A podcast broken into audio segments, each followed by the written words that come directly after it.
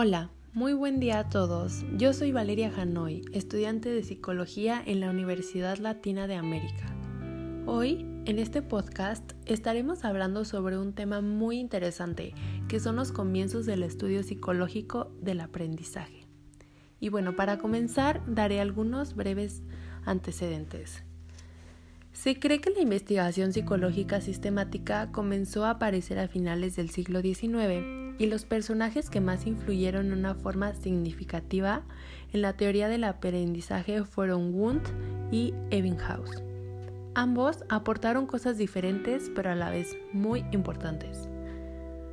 Comenzando por Wundt, quien puso el primer laboratorio de psicología en Leipzig, Alemania, en 1879, con la finalidad de establecer una psicología nueva, es decir, la experimental esto fue un paso muy importante porque la psicología pasó de, ser pura teoría filosófica a hacer énfasis en la experimentación. Gracias a esto empezaron los estudios de la mente con el fin de encontrar una explicación científica de las acciones humanas. A su vez, también comenzaron a estudiar la percepción, la sensación, los tiempos de reacción, las asociaciones verbales, la atención, los sentimientos y las emociones.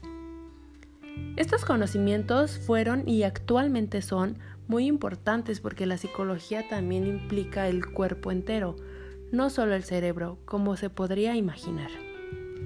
El cerebro maneja todo nuestro cuerpo, por eso fue muy importante su experimentación. Aparte de que gracias a todos estos avances se estableció a la psicología como una disciplina.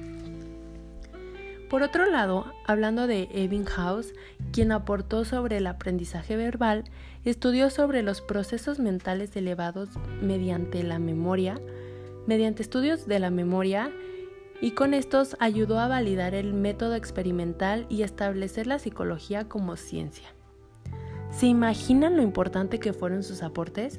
Ya que gracias a ellos la psicología pasó de ser teórica a ser experimental, porque gracias a estos avances se pudieron hacer muchos más avances nuevos, gracias a experimentos, que también fueron de mucha importancia, y también se pudo comprobar lo que se decía en la teoría, y cambiarla si era necesaria o verificarla si estaba en lo correcto o no.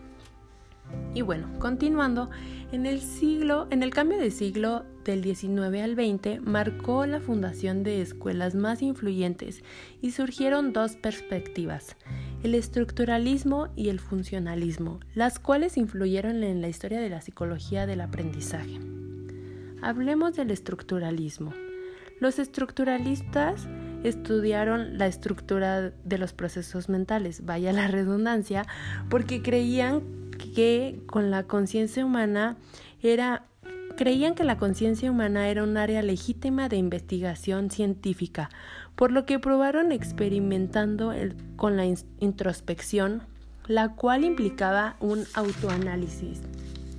Pero fue un intento fallido porque nuestra mente no está estructurada para separar información hábilmente como ellos creían y querían que sucediera.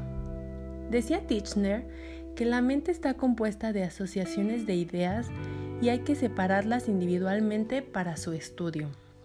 El estructuralismo es importante porque estudia la experiencia externa de las personas, es decir, la experiencia inmediata de las personas al enfrentarse con algo, ya sea al ver un objeto, al sentir dolor, etc.